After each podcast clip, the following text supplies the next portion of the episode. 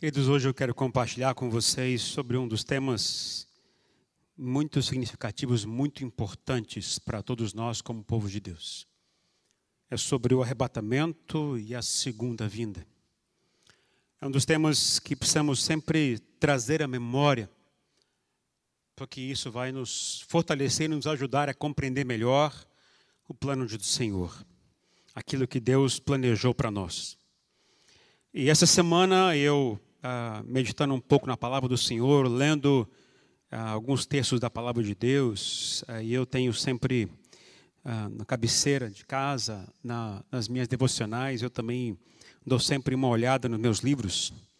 E eu ah, me deparei no livro de Daniel, lendo o capítulo 9, que fala sobre a visão e a experiência de Daniel sobre o que ele viu no fim dos tempos, como foi a revelação que ele teve, o impacto que isso causou na vida dele.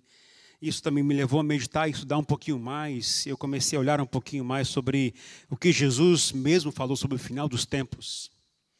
E a gente precisa estar com o coração sempre aberto para isso, porque isso vai nos ajudar a entender como a gente tem que se portar neste mundo.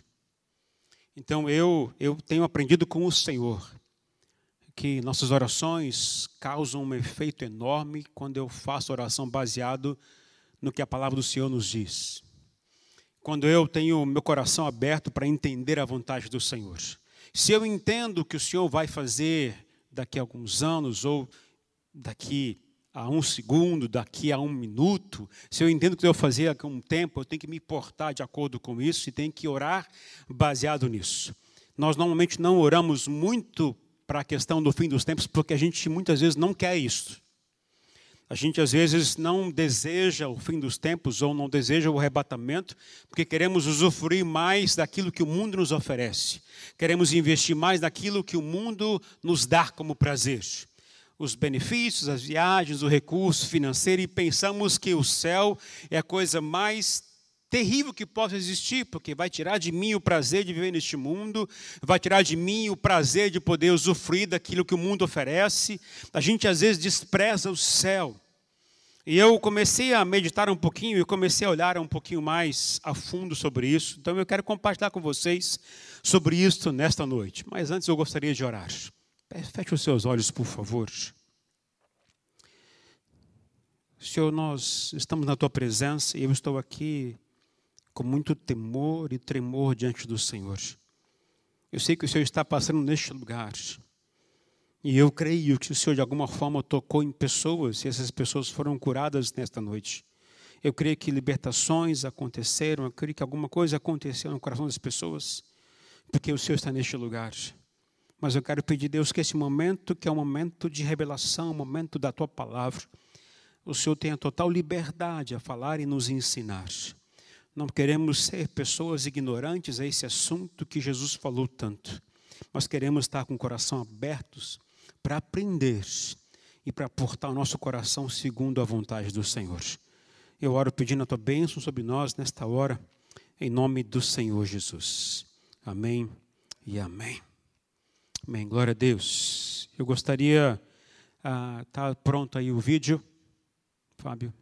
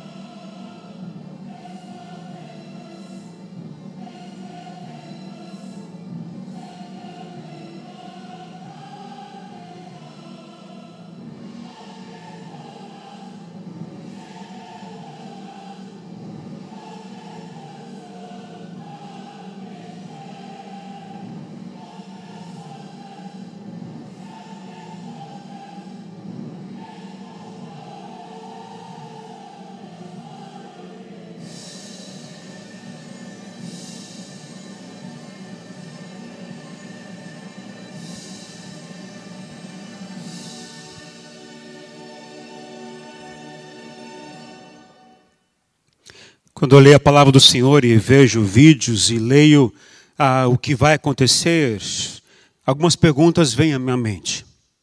Como, por exemplo, ah, você tem certeza da sua salvação? Você crê que o inferno existe? Como posso me preparar para o dia do arrebatamento? Como está a minha vida com Deus hoje? E se ele vier agora, você vai ou vai ficar?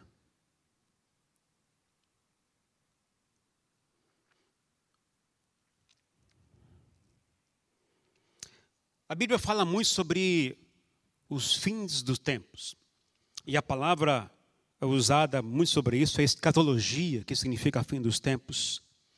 Na época, no primeiro século, ah, o assunto do final dos tempos era muito comum entre, entre as pessoas. As pessoas falavam muito do que iria acontecer e, e remontavam muito ao que já haviam ouvido dos profetas. As pessoas sabiam o que Daniel havia falado, o que Isaías havia falado, o que Ezequiel havia falado, o que Joel havia falado, o que Jeremias havia falado, o que Isaías havia falado. Eles sabiam dessas coisas e além de saber o que esses profetas falaram, além de que Moisés também falou, Davi também falou, eles também sabiam, baseado no que outros livros seculares também falavam, porque não era somente algo somente religioso para os judeus, mas também era comum às pessoas, porque as pessoas tinham acesso àquilo que era cultural, aquilo que era comum às pessoas. Imagina só, hoje eu diria que o tempo, naquela época, final dos tempos, a escatologia é como se hoje a gente ouviu os homens falar sobre futebol. Tamanho era o comum. A gente fala com, com conhecimento de causa, a gente fala com sentimento, a gente fala com interpretações, e assim também acontecia no primeiro século. As pessoas traziam à memória o que os profetas falavam e o que também o que as pessoas do mundo também falavam sobre o fim dos tempos. E certo autor chamado Emil Schurer, ele escreveu um livro que chama A História do Povo Judeu no Tempo de Cristo. E ele falou sobre escatologia da seguinte maneira, ele citou algumas frases que eu anotei aqui, que é, ah, o fim dos tempos é um colapso da moralidade, um tempo de sofrimento intenso, um pregador vindo no espírito de Elias, a vinda do Messias, uma grande guerra contra o Messias. O Messias alcançaria uma vitória contra as nações, Jerusalém seria reconstruída e restabelecida, o Messias daria início a uma época de paz e prosperidade sem precedente. Essa forma de entender a vida de olhar o mundo, de olhar a perspectiva do fim do tempo, a, a escatologia era comum entre os judeus, era comum entre o povo dito como povo de Deus. E isso permeava a cabeça deles. Não é à toa que você começa a olhar um pouquinho a história, você começa a ver 175 anos antes de Cristo, quando um rei, um rei Antíoco, Epi, uh, Antíoco Epifânio, ele conquistou Israel, ele era da Grécia. E quando ele fez isso, ele destruiu muita coisa que existia em Israel. E eles remontavam o que o profeta Daniel havia dito. Eu até coloquei isso sobre isso. Quando a Grécia entrou e invadiu e destruiu Israel, as coisas ficaram como marcas terríveis naquele povo. E tudo isso eles trouxeram à memória o que Daniel havia falado lá atrás. E depois, com depois de mais 100 anos, quando os romanos entraram e possuíram Israel, também trouxeram à memória o que Daniel havia falado, a estátua, as coisas que haviam dito como o que iria acontecer muitos anos depois. E Daniel falou 400 anos antes de Cristo. E agora estavam entendendo o que iria acontecer. E o rei Herodes assumiu todo o governo da Palestina de todo Israel. E ele começou a trazer imposições terríveis de impostos, de perseguições, de morte de pessoas, em que ele, ele crucificou muitas pessoas, assassinou muitas pessoas. Tudo isso já foi predito pelo profeta Daniel lá atrás. E eles traziam memória, mas isso também trazia entendimento. Quando isso acontecer, era a época do Messias chegar. Era a época do homem de Deus chegar e trazer esperança ao povo. O que, que o Messias ia fazer? Aí, olha o que o profeta Isaías falou. Isaías capítulo 61, 1 e 2, diz o que o profeta, o que o Messias iria fazer. O Espírito do Soberano, o Senhor, está sobre mim, porque o Senhor ungiu-me para levar boas novas ou boas notícias aos pobres, enviou-me para cuidar dos que estavam com o coração quebrantado, anunciar liberdade aos cativos e libertação das trevas aos prisioneiros, para proclamar o ano da bondade do Senhor e o dia da vingança do nosso Deus, para consolar todos os que andam tristes eles sabiam dessa profecia do, de Isaías. Isso estava na cabeça deles. E quando Jesus veio, Jesus passeando na cidade a qual ele cresceu muito tempo, que foi em Nazaré. Olha o que Jesus disse lá em Lucas capítulo 4, verso 16 até o 21. Assim disse, ah, diz, o, diz o, o Lucas. E ele foi a Nazaré, onde havia sido criado, e no dia de sábado entrou na sinagoga, como era seu costume, e levantou-se para ler. Foi-lhe entregue o livro do profeta Isaías.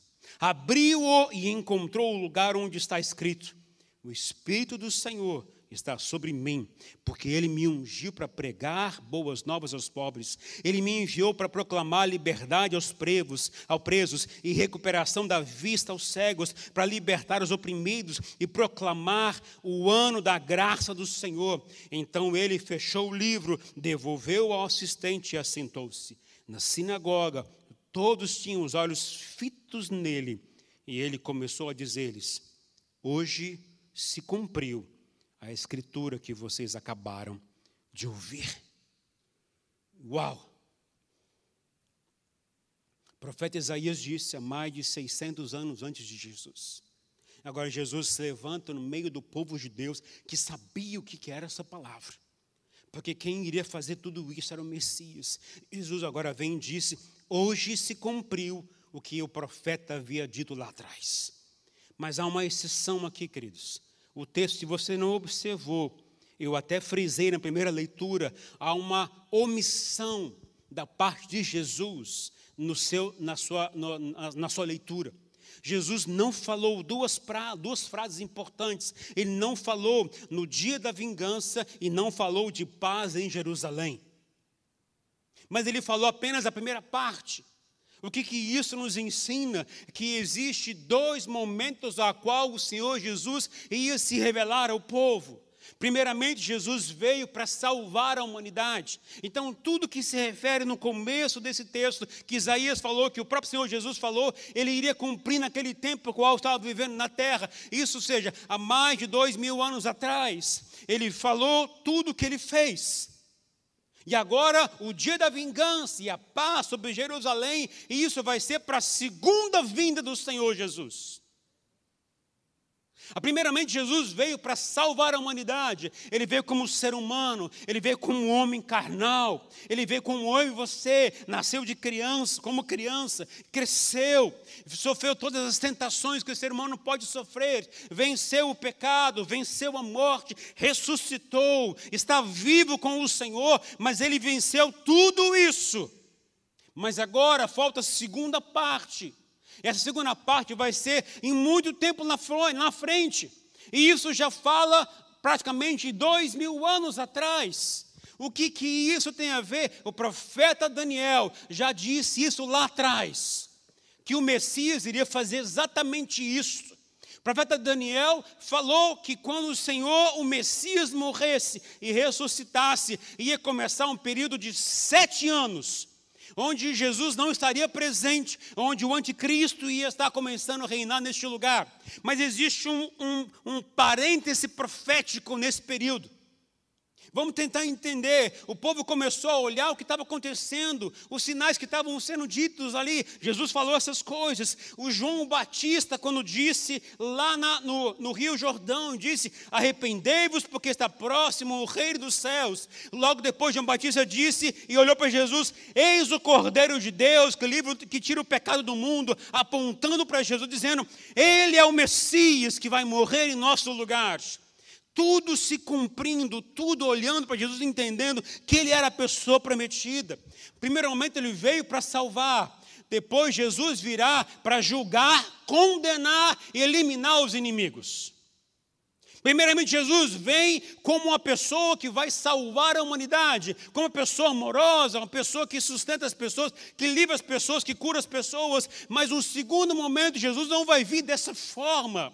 Ele não vai vir mais como um ser humano comum, a eu e você. Ele vai vir em glória, descer do céu. Assim como ele subiu, ele vai descer do céu e vai chegar na terra e pisar na terra e vai estabelecer seu reino neste lugar. Mas agora ele está vindo como o Rei dos Reis, como o Senhor dos Senhores. E tudo que ele que, que vai fazer nessa hora, ele vai julgar a terra.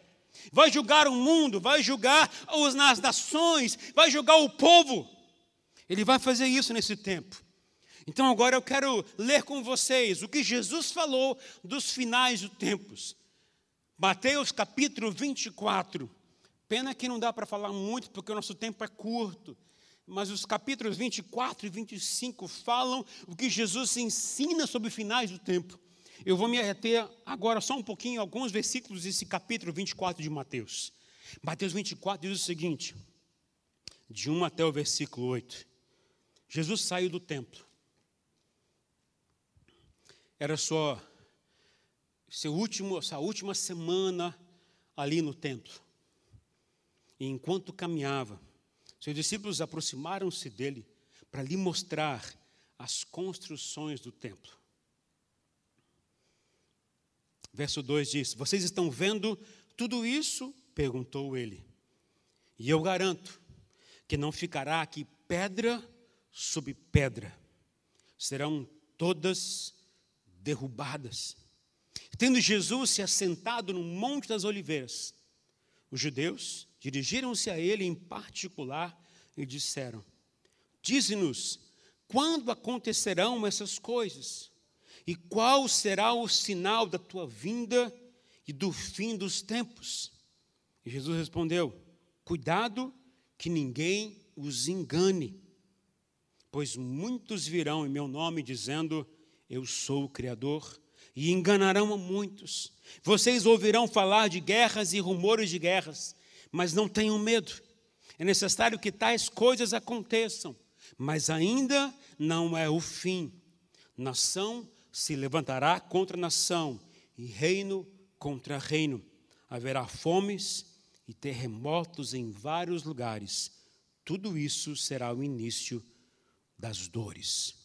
Início das dores. Jesus saiu do templo praticamente no último final de semana da sua vida ali em Jerusalém, antes de morrer. E ao sair do templo, sai com ele seus discípulos, e os discípulos começam a mostrar o templo. O templo, queridos, ele era feito de pedras enormes, grandes. E entre as pedras tinha madeira e era praticamente toda ela banhada de ouro. Banhado de ouro. Era um big de um palácio, uma enorme a construção, era o templo que Herodes construiu, que o povo ali fazia os sacrifícios e o povo ali ia fazer suas orações. E os discípulos disseram: Jesus, veja que coisa maravilhosa. Aí Jesus declara uma coisa das mais difíceis para o, teu, para o povo de Israel: é, não vai ficar pedra sobre pedra neste lugar. Os discípulos não sabiam, mas nós já sabemos na história. No ano 70 depois de Cristo, ou seja, mais ou menos 30, 40 anos depois de Jesus, os romanos, com a intenção de roubar o ouro do templo, destruíram todo o templo de Jerusalém para roubar o ouro. E ali eles cavucaram, quebraram as rochas para tirar todo o ouro do lugar. Não sobrou pedra sobre pedra no templo em Jerusalém. Foi totalmente destruído e até hoje não foi construído esse templo. Foi destruído naquela época, no primeiro século, para tirar todo o ouro. Jesus havia dito isso lá atrás, confirmando, ah, confirmando a palavra que ele disse, o povo pôde ver lá na frente. Mas sabe, queridos, uma coisa que a gente tem que entender: que Mateus capítulo 24, Jesus está reunido com os seus discípulos. E os discípulos começam a fazer perguntas para ele. E as perguntas são simples: quando acontecerão essas coisas? Que coisas? Quando o templo será destruído? Eu estava querendo dizer sobre isso. Depois perguntaram: e qual será o sinal da tua vinda? Ou seja, quando que o Senhor vai vir para tomar posse de todo o reino de Israel e acabar com os inimigos? E depois perguntaram quando será o fim dos tempos. O fim dos tempos não significa o fim do mundo, mas o fim de um ciclo de desgraça sobre Israel. É o fim daquela era. Os discípulos estavam com o olhar para Jesus para questionar como seria o próximo tempo, os próximos dias, os próximos anos. Eles estavam olhando na perspectiva de um judeu. Não podemos olhar isso aqui como nós vemos hoje, como cristão, mas olhavam como um judeu, querendo saber quando que ia acontecer a destruição do templo, quando Jesus ia reinar sobre Israel, na cabeça do judeu, quando o Messias chegasse, o que iria acontecer em Israel. O inimigo ia ser destruído. Quem é o inimigo? O Império Romano ia ser destruído. E o que ia acontecer? Jesus ia assumir o trono do reino de Israel. E na cabeça dos discípulos, o que significava isso? Significava que eles todos os doze, ia, ia assumir como se fosse um ministério dentro do reinado de Jesus. Não é à toa que quando Judas vendeu Jesus por 30 moedas, ele ficou decepcionado porque Jesus disse: Olha, não vai ser assim como está esperando.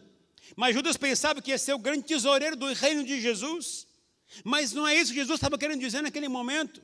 Primeiro momento não é uma, um estabelecimento do reino de fora para dentro.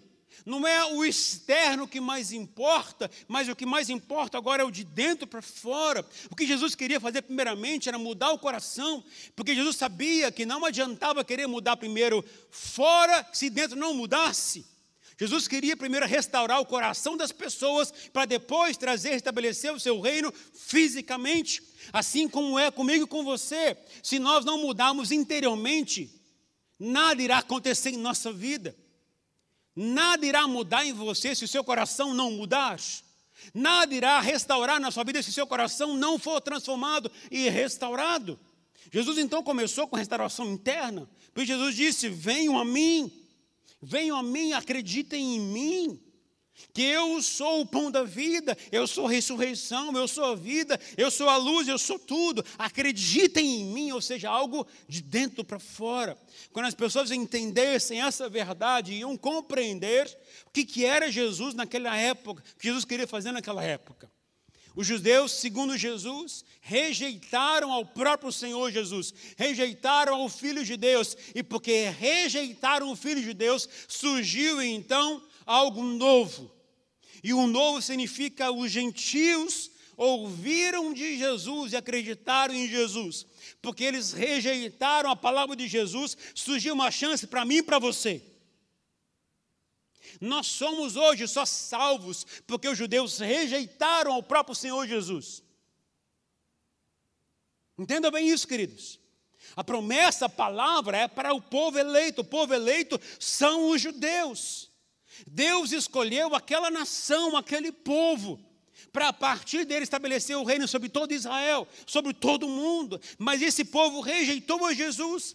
E o que aconteceu? Surgiu então uma modalidade diferente, surgiu uma perspectiva diferente, que são os gentios. O gentio é todo aquele que não é judeu. Eu e você estamos incluídos nesse, nesse projeto. A partir disso, que aconteceu? Surgiu então uma igreja Atos capítulo 2, ali o Espírito Santo desceu sobre os discípulos, e ali houve um enchimento que ali espalhou o Evangelho de Jesus a todos os povos. E a grande bênção é que isso chegou a mim e você hoje. Passaram-se mais de dois mil anos e o Evangelho continua a crescer.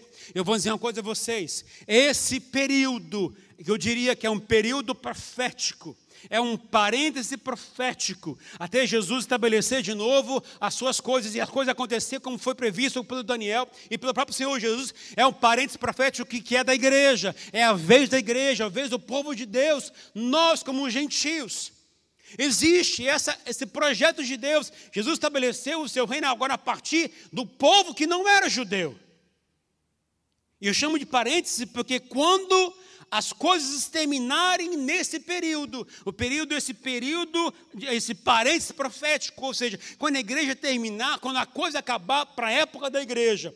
O que, que vai acontecer? Vai acontecer o arrebatamento. O final do período da igreja, o final do período da graça de Deus, que salva as pessoas, é o período onde a igreja irá subir aos céus. O vídeo que nós vemos, que fala que sumiu num piscar de olhos, é o que irá acontecer nesse dia. Nós não sabemos o dia nem a hora, não tem como prever esse momento, só quem sabe é Deus, mas irá acontecer um dia Jesus disse que isso irá acontecer num piscar de olhos. A gente pode estar aqui, as pessoas podem estar curtindo a vida onde quiser, mas se essas pessoas forem salvas, forem lavadas pelo sangue do Senhor Jesus, forem comprometidas com o Senhor Jesus, negaram a si mesmo, tomaram a sua cruz, essas pessoas irão desaparecer num piscar de olhos. E eu digo mais a vocês, queridos, segundo o texto de, olha só, 1 Tessalonicenses 4, versos 16 e 18, olha o que Paulo falou sobre esse dia. Pois dar da ordem com a voz do arcanjo e o ressoar da trombeta de Deus, o próprio Senhor, ou seja, o próprio Senhor Jesus, descerá dos céus, e os mortos em Cristo ressuscitarão primeiro. Depois nós, os que estivermos vivos, seremos arrebatados com eles nas nuvens, para encontro com o Senhor nos ares. Assim estaremos com o Senhor para sempre. Consolem-se uns aos outros com essas palavras. Um dia Jesus vai vir, somente até as nuvens, e essa não é a segunda vinda, esse é um parêntese profético, onde Jesus agora vai vir só até as nuvens, e aqueles que são do Senhor Jesus Primeiramente vão os que morreram em Cristo, ou seja, os que morreram crendo em Jesus, os que se entregaram a Jesus e morreram durante esse período de dois mil anos. Essas pessoas agora primeiro vão ressuscitar e vão subir, e vão se encontrar com o Senhor nas nuvens. E logo depois, somos nós que estaremos vivos aqui na terra. Até Paulo se inclui, nós seremos arrebatados. Ele achou que seria naquele tempo, mas já se passaram mais de dois mil anos. E quando isso acontecer, nós vamos todos nos encontrar com o Senhor nos céus, lá nas nuvens. Ninguém vai saber, ninguém vai ouvir as trombetas, ninguém vai saber o momento, vai acontecer num piscar de olhos. Somente aqueles que são do Senhor vão se encontrar, vão desaparecer e vão se encontrar com o Senhor nas nuvens. Os incrédulos não vão ver, não vão saber Somente nós que cremos em Jesus estaremos com o Senhor lá. É meu papel, é seu papel como cristão, levar todas as pessoas ao nosso redor até esse encontro com o Senhor Jesus, porque fora disso não irá encontrar com o Senhor. E vou dizer uma coisa muito clara a vocês, queridos, entendam muita coisa. Duas classes de pessoas serão deixadas para trás no dia do arrebatamento. Duas classes de pessoas vão ficar para trás.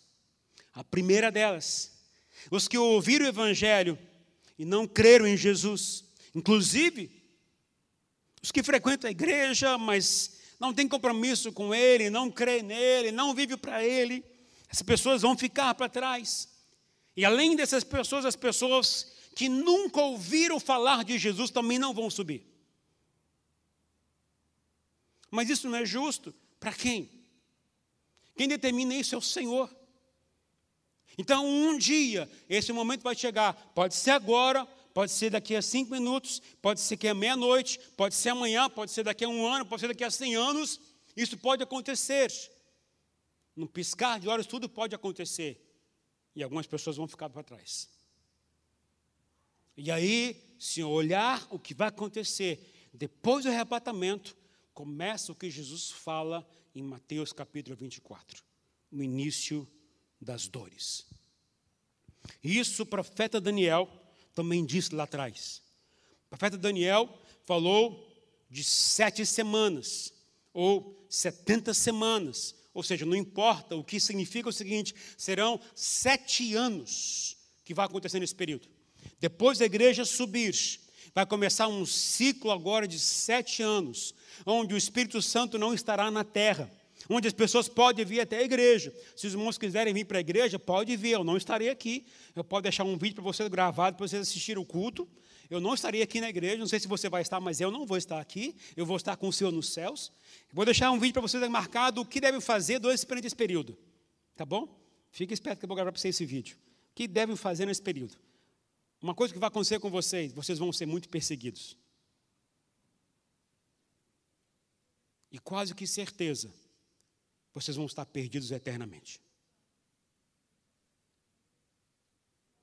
Porque Deus vai conceder o poder ao, ao, ao anticristo para convencer as pessoas. Como é que as pessoas são convencidas com facilidade hoje em dia? Qual o melhor meio de se convencer as pessoas hoje? Não é verdade? Quer convencer uma pessoa, dá dinheiro para ela. Trabalha com argumento lógico. Ele vai desqualificar as pessoas, vai desqualificar Jesus Cristo.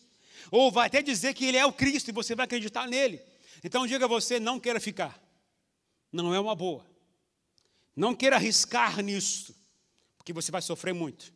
O texto está falando sobre três anos e meio que Daniel falou que são o início das dores, Jesus também falou que é o início das dores. Deixa eu perguntar aqui: quem daqui das mulheres, das mães, tiveram parto normal? Deixa eu ver, levanta a mão, deixa eu ver. Parto normal. Ok. Quando que começam as cólicas? Quando que começa os tremores? Está chegando a hora. É no começo da gestação? É no meio? Quando que começa? No final. Que final? Nos últimos minutinhos, correto? As últimas horas ali no final, não é assim? Quando eu, quando a, a Thalita ficou grávida, não, Thalita não, a Rosane, perdão. Quando a Rosane ficou grávida da, da Thalita, aí a gente, por ordem da médica, vamos lá fazer o curso, preparação para o parto. Sentamos na cadeira, sentamos lá junto com todo mundo, explicando. A hora que der, respira assim, conta, conta até 10, conta até 20, conta até 100. E vai contando, vai respirando fundo, ensina, ajuda ela a respirar, ajuda a Rosana a respirar, respirar, respira fundo, devagar, respira fundo, devagar. Tudo eu aprendi. A Rosane teve parto, foi cesárea. Não adiantou nada aquele ensinamento. Mas a gente teve que se preparar para o momento do parto. A gente tem que se preparar para o início das dores. A gente tem que preparar para um momento difícil. A mesma coisa será para quando Jesus voltar. Agora, da segunda vez. Porque a igreja já foi. Quem ficar, ou seja, aqui o texto está falando o seguinte, deixa eu dizer claro, claro a vocês, Mateus 24, ah, o texto é basicamente para judeu, não é para nós cristãos. O cristão já subiu, já foi arrebatado. Se você ficar, isso aqui é para você. Mas para quem? Para nós cristãos, não tem nada a ver com a gente mais. Mas você precisa saber, porque você precisa alertar as pessoas. Esse texto está falando o seguinte: três anos e meio é o início das dores. O que é início das dores?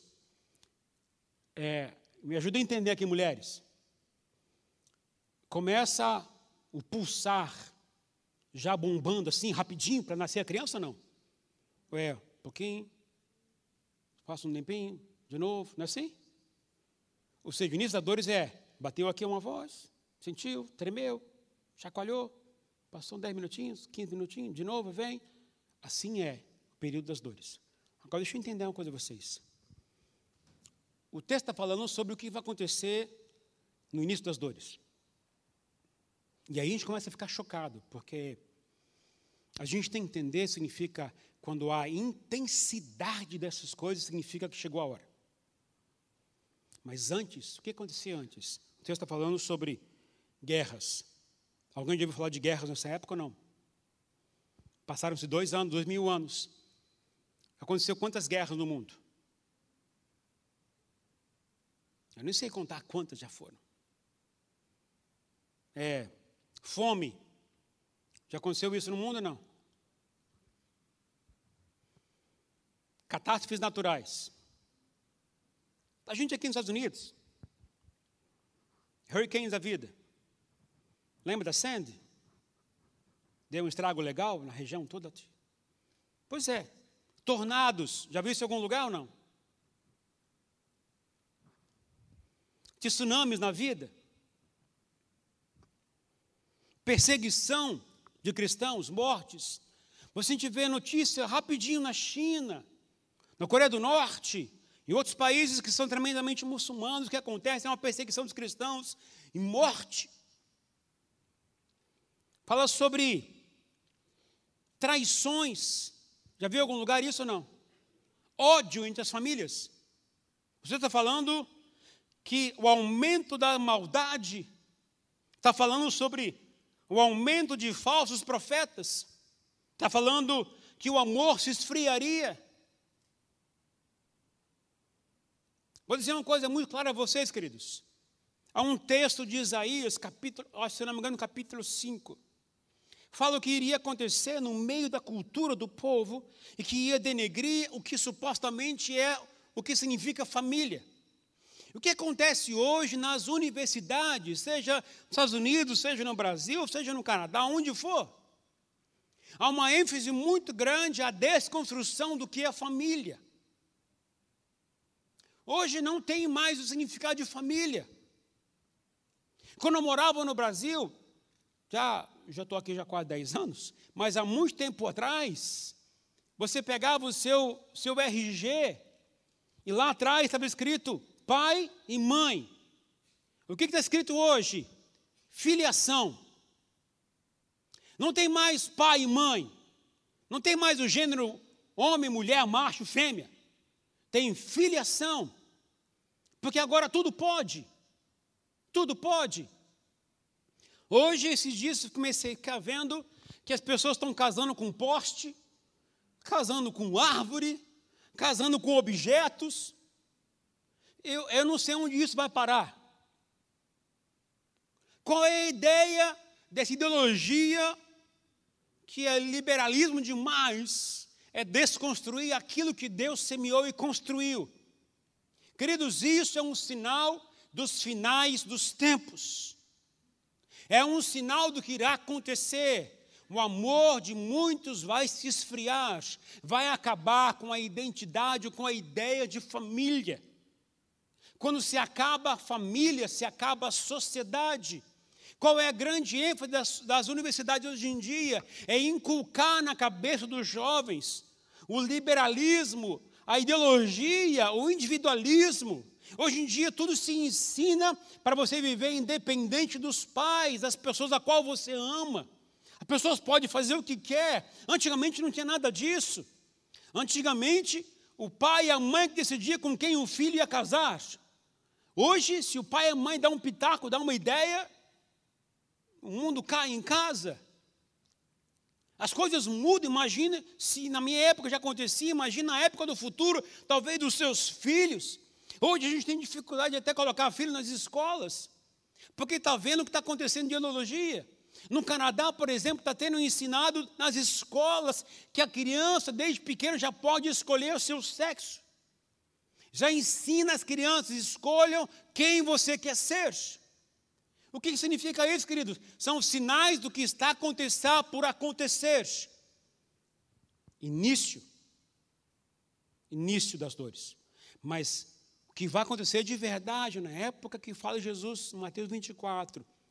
O início das dores significa que o pulsar já está grande. Se isso está acontecendo hoje, isso vai ser triplicado intensificadamente. Na época das dores, na época que a igreja já subiu, que vai acontecer na terra, isso vai se aumentar de forma assustadora, de forma muito grande. Se você for para o céu, mas seus filhos não forem, eles vão sofrer ter, terrivelmente. Seus netos vão ficar terrivelmente sofrendo se isso não acontecesse, não forem salvos. Nós precisamos pensar não somente agora na gente, mas pensar na gente, na nossa família. Se nós não somos referencial de pessoas convertidas, como serão nossos filhos? Não queira que seus filhos fiquem na terra durante esse período. Eu até comecei a estudar sobre, vou pregar sobre um tema, o que, é o inferno. Precisa saber o que, é o inferno. O que, que a Bíblia fala sobre o inferno?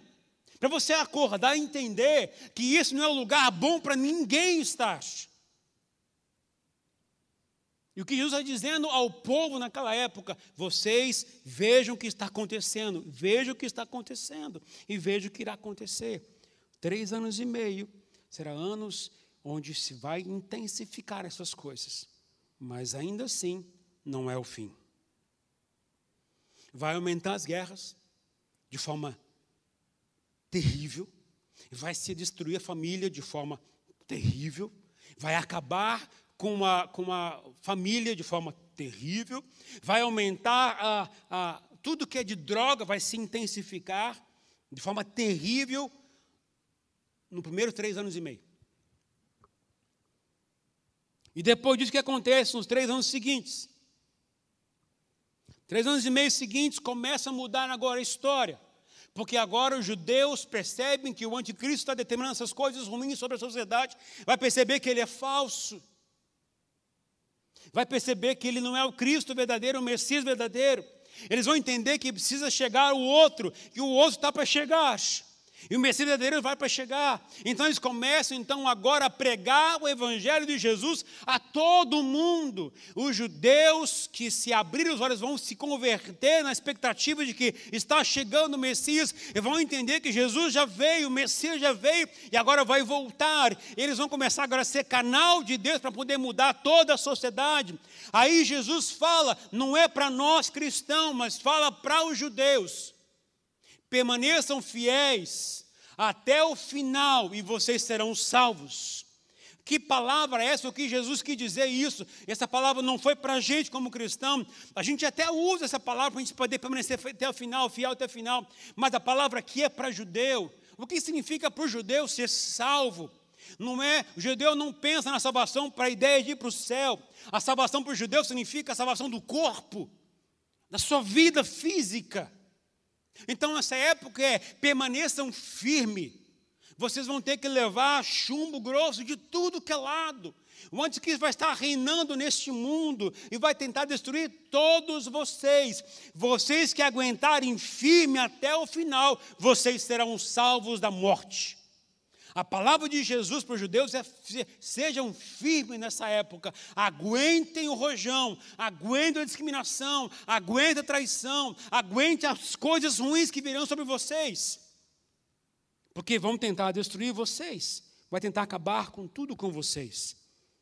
Jesus começa a alertar o que irá acontecer nesse período. Aí você começa a perceber tudo isso em Mateus 24, Mateus 25. Jesus detalha sobre como será a realidade do povo nessa época em Mateus 24. E não é nada fácil, não é nada agradável, não é nem um pouquinho bom saber dessas coisas. Mas Jesus detalha, para vocês terem uma ideia. Ah, mas é aquela marca da besta que falam tanto. Pois é, é o 666, o que significa isso? Significa algo que você, que as pessoas vão ter que ter para poder comprar e se alimentar. Quem não tiver uma marca não vai ter direito a comprar alimento. E como alguém hoje vive sem dinheiro? Você consegue? Você consegue imaginar você viver sem condição de poder comprar? Quem gosta de ir no mercado fazer compra do mercado? A maioria não gosta. Só eu que gosto? Eu gosto. Um, dois, três, dez. pois é. Você não vai poder mais no mercado fazer compra se você não tiver a marca. E quem tem a marca já está aliançado com o anticristo. Significa já está condenado. E o que vai acontecer então? Acabam-se os sete anos. Aí Jesus vem. Esta sim é a segunda vinda. Jesus vem agora dos céus, desce com a milícia de anjos junto com ele. E quando Jesus estabelece aqui na terra, segundo o texto de Mateus 24, Jesus dá uma ordem para alguns anjos, milhares de anjos. Primeira ordem que ele dá: juntem todos os judeus que estão esparramados no mundo para vir para Israel. De todas as dez tribos. Não é doze, as dez tribos, que as doze, as duas já estão lá. As dez tribos venham para Israel. Mas como é que. Não cabe todo mundo em Israel. Vamos tentar lembrar uma coisa: Israel não consiste no território que existe hoje. Israel segundo a época onde Jesus, onde, onde foi criado o Jardim do Éden, é desde os, desde os quatro rios, naquele, naquela região todinha. Isso vai envolver Israel, vai envolver a Síria, vai envolver a Turquia, vai envolver esse território todinho é o lugar onde supostamente é o lugar de Israel. E todo mundo vai para esse lugar. E vamos lembrar também uma outra coisa: no período da tribulação, milhares de milhares de milhares de pessoas vão morrer.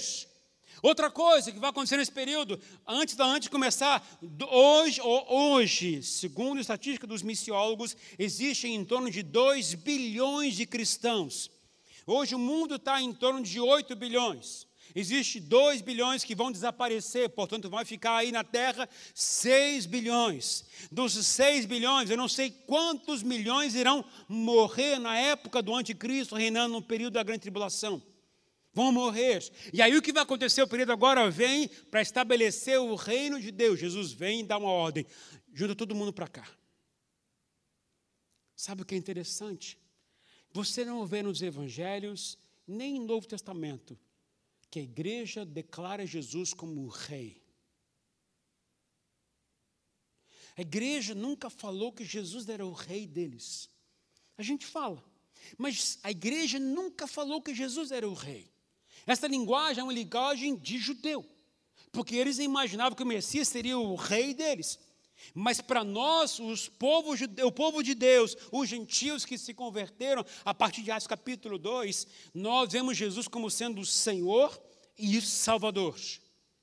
E agora então o Senhor vai vir dos céus para nós e a mesma pessoa, ou seja, o Senhor Jesus, e para os judeus é o Rei Jesus, vai estar todo mundo naquele lugar. Então vai vir sobre a terra e agora vai dar ordem. E a segunda ordem que Jesus vai dar é para que os inimigos sejam eliminados. O dia do juízo chegou. Quem são os inimigos? Todos aqueles que lutaram contra Israel. Todos aqueles que maquinaram destruir Israel. Todos aqueles que guerrearam contra Israel, que não acreditam no Deus de Israel, que não acreditam em Deus, essas pessoas serão eliminadas. Para que todos os reinos se curvem agora a Ele, como o Rei dos Reis, Senhor dos Senhores. E aí, nessa hora, o que, que vai acontecer? Vai abrir um buraco no chão, o inferno que ainda não foi instalado oficialmente.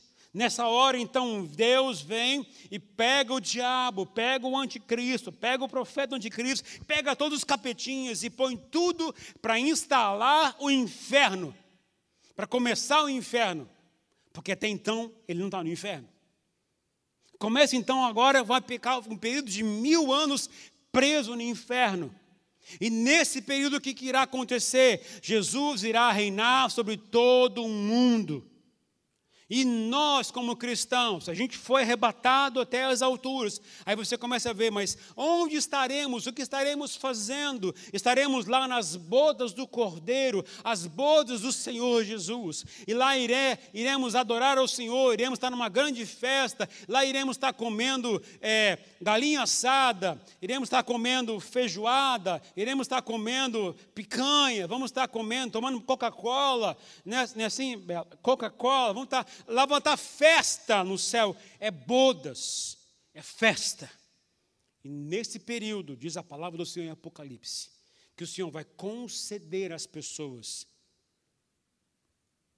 vamos chamar, a Bíblia fala sobre galardões. O que, que são galardões? São presentes que Deus vai conceder. E quem irá ganhar esses galardões? Todos aqueles que trabalharam para o Senhor aqui na terra. Aquele que não trabalhou não vai ganhar nada. Aquele que não fez nada para o reino de Deus não vai ter direito a nada no céu. Mas aquele que trabalhou, fez algo para o Senhor, conquistou pessoas para Jesus, ajudou a igreja do Senhor Jesus, investiu no reino do Senhor, aquele que o Senhor considerar que trabalhou para ele, esse vai ganhar galardões nos céus. E aí o que, que vai acontecer? Acabaram-se os sete anos, segundo Apocalipse, todos nós iremos descer com Jesus dos céus. E agora nós iremos com o Senhor Jesus, do céu e da terra, iremos reinar durante os mil anos com o Senhor Jesus. Arrebatamento começa tudo, a gente tem que estar pronto para isso, grande tribulação e a segunda vinda do Senhor Jesus. E agora tudo começa a mudar. Mas o que vai acontecer depois disso, eu posso falar depois, numa outra pregação. Mas deixa eu dizer uma coisa a vocês, queridos. A coisa mais importante para nós hoje em dia é a gente entender que a gente tem que estar salvo. Que eu preciso abrir meu coração para o Senhor Jesus. Para que eu não venha passar essas lutas que as pessoas vão passar, como diz o próprio Senhor Jesus em Mateus capítulo 24. O que eu tenho que fazer? Eu tenho que crer em Jesus Cristo. Tenho que arrepender dos meus pecados. Tenho que voltar meu coração para Jesus tem que negar a mim mesmo, tomar a cruz e seguir o Senhor Jesus. Aqueles que fazem isso de coração já estão salvos. Estão salvos em Cristo Jesus. Aqueles que negarem a Jesus, não, se, não, quer, não quiserem se comprometer com o Senhor Jesus, já estão perdidos e condenados. E aí, como nós vimos no vídeo, vai ficar chupando o dedo, porque perdeu a chance, perdeu a oportunidade, e talvez nunca mais a tenha. É minha oração que você não seja deixado para trás. Minha oração é alertar você que esse dia vai chegar. Pode ser hoje, pode ser amanhã, porque não existe sinal para que isso aconteça. A única coisa que tem é que isso irá acontecer. Pode ser hoje, pode ser amanhã, pode ser daqui a um ano, cinco anos, dez anos. Que o meu coração, que o seu coração esteja pronto para esse momento. A gente às vezes quer curtir a vida, com certeza eu pergunto a você: o que, é mais prazeroso para você, Deus ou a sua vida? O que, que é mais importante para você, as coisas de Deus ou as coisas que o mundo oferece? O que, que é mais importante para você, servir ao Senhor ou servir a você mesmo ao mundo que você está trabalhando? O Senhor nos chama para um compromisso com Ele para crer nele, para se entregar a ele, se voltar a ele. Só nos chama a nos preparar. Os sinais já estão aí. Vão se intensificar na grande tribulação. Mas antes vai acontecer o arrebatamento. Que o meu coração, o seu coração seja preparado para esse momento. Ah, mas eu não quero sofrer, eu não quero perder a chance. É uma escolha que você faz. Se você acha que é mais importante que o mundo te oferece, eu sinto lhe dizer, você vai passar pela grande tribulação. Jesus nos oferece uma escolha. Ou ele, ou ele. Não existe alternativa. Ou quer ele, ou você quer ele. E enquanto eu meditava nessas coisas essa semana, enquanto lia mais uma vez o meu livro, né, que eu escrevi, eu comecei a falar, Deus, olha, a gente precisa falar muito mais sobre isso, sobre a igreja. Precisa muito mais voltar o coração para Deus. O profeta Daniel, ele tinha suas orações respondidas, não porque ele era mais santo, não porque ele era melhor que as pessoas, não porque ele era profeta, mas sabe por quê, queridos? Porque ele lia a Bíblia, e orava baseado no que a profeta havia dito. Orava baseado naquilo que a Bíblia diz. Se você quer ter suas orações respondidas, não ore de qualquer jeito. Ore com base naquilo que o Senhor Jesus já falou. Ore com base naquilo que a profecia já está acontecendo. O que você vai fazer com a sua vida a partir de agora que você sabe que isso vai acontecer? Nada? Essa é a sua escolha. Mas eu estou pregando para que você abra os seus olhos e entenda: esse dia vai chegar está muito mais breve que a gente pode imaginar. Feche os seus olhos, por favor.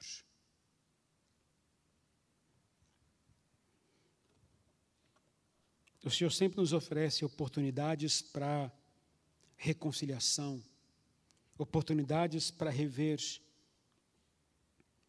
o que está acontecendo com a gente, na nossa vida com Deus. O Senhor sempre nos oferece a oportunidade para isso. E a palavra de hoje é um alerta para todos nós. A começar de mim. Como é que eu estou com o Senhor? Como é que está a minha vida com Deus? Eu estou vivendo a vida sem acreditar em Jesus, vivendo a vida sem me importar com Ele, vivendo a vida sem olhar para a palavra de Deus. Estou vivendo a vida sem enxergar o que diz as profecias. Eu não sei quanto a vocês, mas você tem parente que não é convertido? Eu conclamo você, você entrar numa campanha de oração pela salvação dele ou dela. Você tem pessoas, amigos seus, próximos, que não são convertidos. Eu conclamo você, você orar para que o seu coração se inflame, para que você se preocupe com ele, para que ele não vá para o inferno, para que ele não passe esse período grande, terrível que vai acontecer. Se a pessoa morrer aqui sem Jesus, essa pessoa já está condenada para o inferno, não tem alternativa para ela se o seu parente, se o seu filho, se o seu amigo, se os seus irmãos não têm Jesus, o destino deles é o inferno, é a condenação. Só existe um meio de ser arrebatado, de ter volta para Jesus, é você crer em Jesus e se entregar a Ele. O Senhor nos chama atenção para que a gente tem que olhar para as pessoas ao nosso redor. Quem nós conhecemos que está longe do Senhor é a hora da gente parar de pensar somente na gente e pensar no outro. Aliás, o Evangelho de Jesus é muito mais voltado para o outro do que para a gente mesmo. O que, que eu tenho que fazer? Começa orando por ele, para que os olhos dele sejam abertos, seja uma testemunha viva, fiel e verdadeira da palavra do Senhor para ele, para que ele venha se converter. Talvez seu marido seja longe do Senhor, que seja você o canal de Deus para essa pessoa. Evangelize seu marido fechando a boca, com atitudes concretas, é a palavra do Senhor nos ensina. Mas esse seu filho está longe de Deus, ore para que ele venha se converter ao Senhor Jesus, porque o destino dele não é o céu junto com você, mas é o inferno.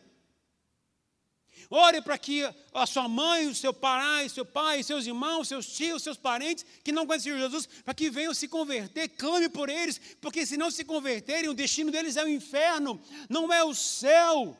Entenda bem, queridos, se preocupe com eles, trabalhe para que eles venham para Jesus, entenda. Ou você tem um compromisso com o Senhor da igreja.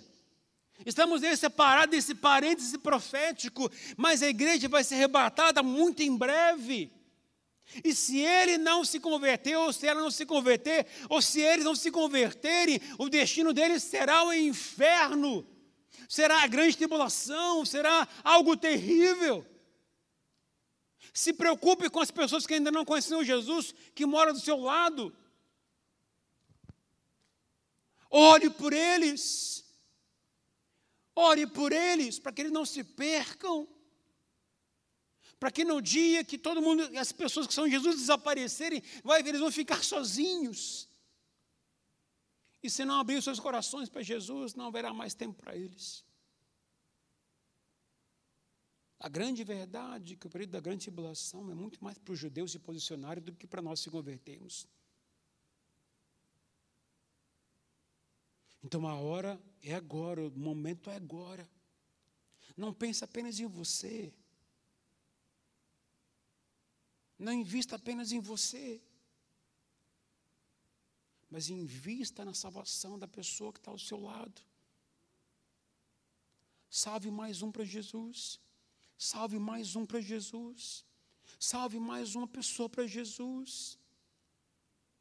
Pense agora em pessoas que você conhece que não estão com Jesus. Essas pessoas já têm um destino traçado para elas, que é o inferno. Mas isso pode mudar na vida delas se você levar o amor de Jesus para elas, se você levar o Evangelho de Jesus para elas, porque basta elas acreditarem em Jesus, se entregarem a Jesus, que serão salvas mas pense na salvação delas, pense na restauração delas, pense na mudança de vida delas. Pare de pensar apenas em vocês, mas em o meu problema, a minha dificuldade, as minhas lutas, e isso esqueça um pouco agora. E se preocupe com as pessoas que ainda não têm Jesus Cristo, porque o destino delas é o inferno. Ela pode morrer, morrer da noite para o dia. E se não tiver Jesus, segundo a palavra do Senhor, não há salvação para elas. Se morrer sem Jesus, não irá ressuscitar no dia do arrebatamento. O destino delas é o inferno.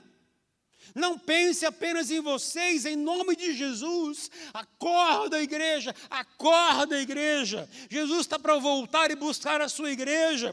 Se preocupe com as pessoas que ainda não têm Jesus, leve-as, traga-as para Jesus Cristo.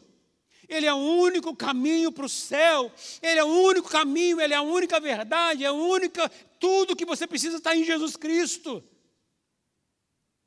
Olhe para eles. Olhe para eles que precisam de Jesus. Parem de ser egoístas. E pensem nas pessoas que estão ao seu lado que não têm Jesus Cristo.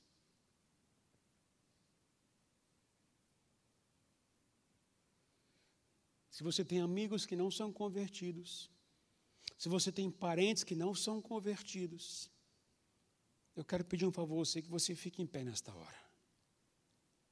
Parentes seus que não são convertidos, fiquem em pé. Grandes amigos seus que não são convertidos, fiquem em pé.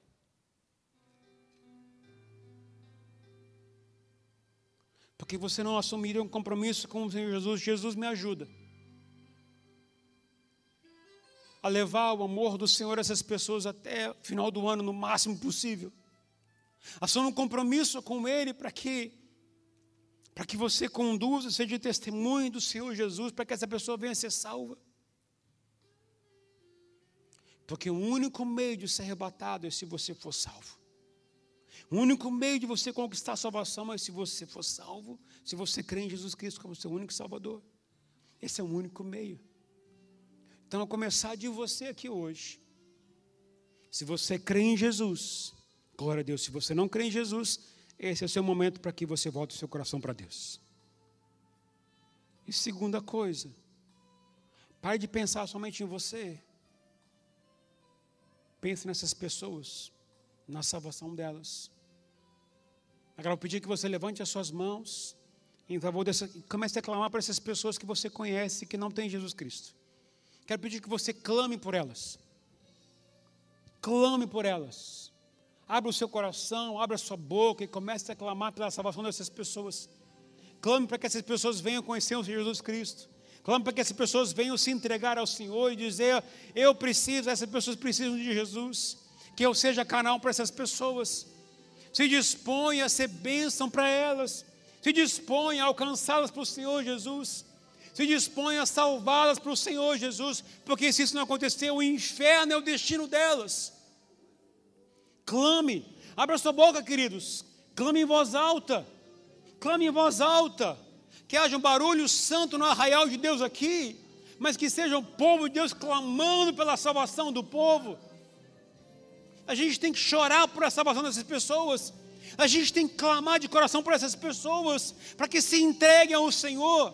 Porque senão, no dia do arrebatamento, as pessoas não irão ser salvas. Mas clame, clame, Clame, clame, clame. Assuma um compromisso com o Senhor de diariamente clamar para essas pessoas. Em nome do Senhor Jesus, Pai. Olha aqui o teu povo, Senhor. Olha o teu povo aqui, Senhor, que está com o coração aberto para ser canal do Senhor, para salvar mais um para o Senhor. Eu quero pedir, Pai, em nome do Senhor Jesus, que da mesma forma como o Senhor revestiu o teu povo lá em Atos capítulo 2 com poder, que o Senhor faça o mesmo com a tua igreja aqui em nome do Senhor Jesus, que haja o derramado teu Espírito Santo, para que isso nos dê força e poder para testemunhar do Senhor as pessoas, e que essas pessoas se entreguem ao Senhor Jesus, creiam no Senhor Jesus, vivam para o Senhor Jesus. Em nome do Senhor Jesus, clamamos por isso, Pai. E eu te peço que o Senhor use cada um de nós para que essa bênção chegue a milhares de pessoas. Que o Senhor nos use poderosamente para que mais pessoas voltem seu coração para o Senhor Jesus. Não somente a nós aqui, Pai amado, mas também te peço para quem está vendo pela internet. Que o Senhor também toque nessas pessoas nessa hora. Que a unção, o poder do Senhor também alcance essas vidas. Para que elas se entreguem ao Senhor e também, de alguma forma, possam clamar para quem não é convertido. Porque se não se converterem, não irão para o céu, não irão ser salvas. O único caminho é Jesus Cristo, Ele é o único Senhor de verdade. Ele é o caminho, a verdade, a vida e mais ninguém. Em nome de Jesus, Pai, em nome do Senhor Jesus, alcance-nos e leve-nos a missão que o Senhor nos confiou.